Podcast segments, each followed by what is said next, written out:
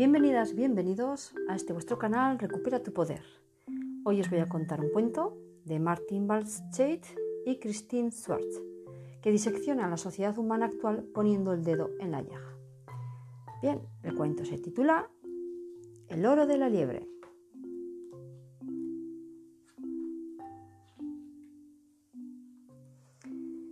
Érase una vez una liebre. En su primer día de vida ya tuvo miedo desde el primer momento. Temía la noche y el hambre, temía el tiempo y a cualquier sorpresa. La liebre nunca iba a nadar, no trepaba a los árboles, siempre estaba sola y siempre aferrada a su dinero. Todos los animales del bosque se reían de la liebre mediosa y la liebre temía especialmente las risas de los demás animales. Después de muchos, muchos años llamaron a la puerta de su casa, pero la liebre no abrió. Eso a la muerte le daba lo mismo. Entró y le arrebató a la liebre aquello que más había temido, la vida.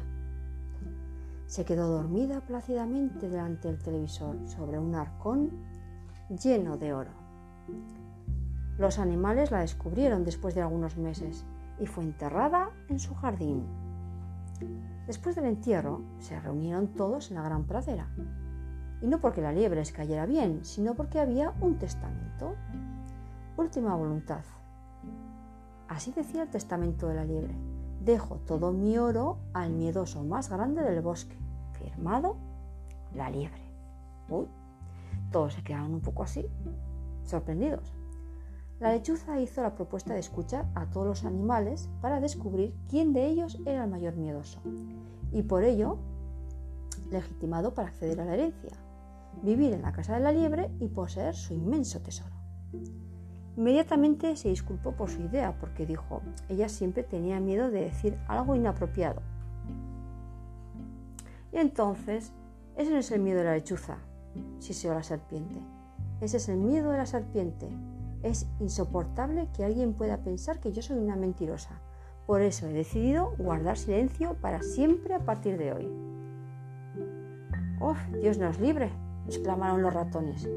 Tú únicamente te callas para acercarte sigilosamente, sobre todo a los ratones. El único verdadero miedo es el de los ratones. Tenemos miedo de las serpientes, de las lechuzas, de las comadejas, de los gatos, las ratas, los perros, los cuervos, las cornejas, los halcones y los zorros. Vaya, pues sí que tenían miedo los ratones. Zorros. Las gallinas se rieron. Nosotras las gallinas nacemos con el miedo al zorro. Ya la vida del polluelo es un juego de azar roban los huevos. Así que lo tenían difícil para sobrevivir las gallinas. Huevos, soy la carpa. Millones de mis huevos son devorados y esto continúa así. Me extinguiré. Lloro todos los días por cada cría que no llega a nacer. Mirad el estanque de la carpa. Está lleno está hecho únicamente con sus lágrimas. Tonterías, exclamó la lombriz en el anzuelo. El mayor miedo en el agua es el mío. ¿Y qué será de mí? exclamó una desesperada oruga. Bueno, ¿qué va a ser de ti? respondieron a gritos los demás. Naturalmente una mariposa. Para ti el sol brilla toda tu vida. Despreocupado, ser volador, alguien como tú, siempre tiene suerte. ¿Y qué tengo yo? Se oyó sobreponiéndose a otras la voz de la mosca de un día. Yo ni siquiera tengo futuro. Al que no tiene futuro tampoco le protege el miedo dijo la lechuza, con lo que la mosca quedaba eliminada. Los animales continuaron, el bosque estaba lleno de miedosos. Hasta entrada la noche se confrontaron miedos, cobardías y canguelos. En cada sombra habitaban siete de las doce peores pesadillas. En cada hoja se agazapaba el espanto y el pánico gritándose uno al otro. El aire estaba lleno de quejas, y el sol ya ocultaba sus rayos detrás de la montaña cuando una voz débil exclamó ¡Socorro! ¡Ayudadme, por favor! ¡Ayudadme! Todos los animales alzaron la vista hacia lo alto del roble. En una de las ramas, por encima de ellos, se encontraba subido el peligroso gran lobo. ¿Habéis leído el cuento de Caperucita Roja? preguntó el lobo. Ella y su abuela me persiguen me atraen hasta su casa y si me duermo el cazador me raja el vientre y pone piedras dentro. Después, mientras sed, me acerco a la fuente y me precipito hacia el fondo. Os lo ruego, ¿tenéis algún sitio donde esconderme? Los animales no podían creerse y le preguntaron, ¿no eres tú el gran lobo feroz? ¿El gran lobo feroz?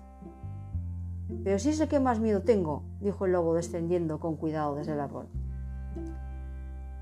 Se inclinó ante los siete cabritillos, dio un rodeo entre los tres cerditos, cojeando de una pata. Una vieja lesión que me produce al huir de dos ovejas cuando me prohibieron pastar en su pradera. Si yo no como carne desde hace mucho tiempo, mis mandíbulas están viejas y tengo miedo al dentista. El lobo, el lobo se apoyó en un palo y pasó cojeando delante de los animales.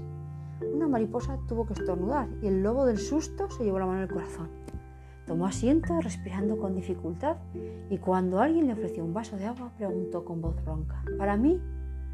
Los animales se miraron y la lechuza anunció, querido lobo, tú eres real y verdaderamente el mayor miedoso del bosque, porque se había asustado hasta de un estornudo y por eso a partir de hoy te pertenece todo, la casa, el jardín y el incalculable gran tesoro de la liebre.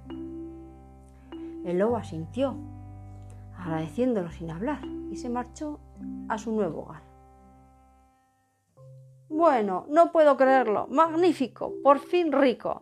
Esos estúpidos animales se han tragado mi pequeño truco barato. Una y otra vez el lobo abría el arcón y removía el tesoro con sus sucias patas. Se reía sin cesar y sus blancos dientes competían en brillo con el oro de la liebre. Finalmente tuvo hambre.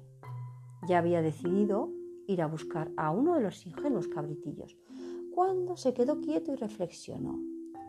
¿Y si me voy? ¿Quién va a cuidar mi tesoro?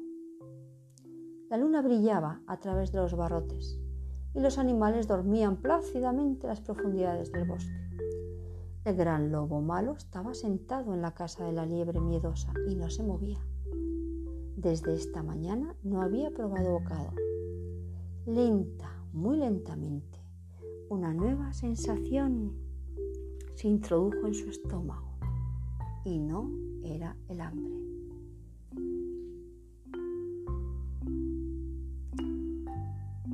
Bueno amigos y amigas, hasta aquí este podcast El oro de la liebre, donde nos hace reflexionar sobre los miedos y que hay miedos que nos atan y realmente nos impiden disfrutar de la vida como le pasaba a la liebre que almacenaba mucho en su baúl de monedas, pero eso le impedía disfrutar también de la vida.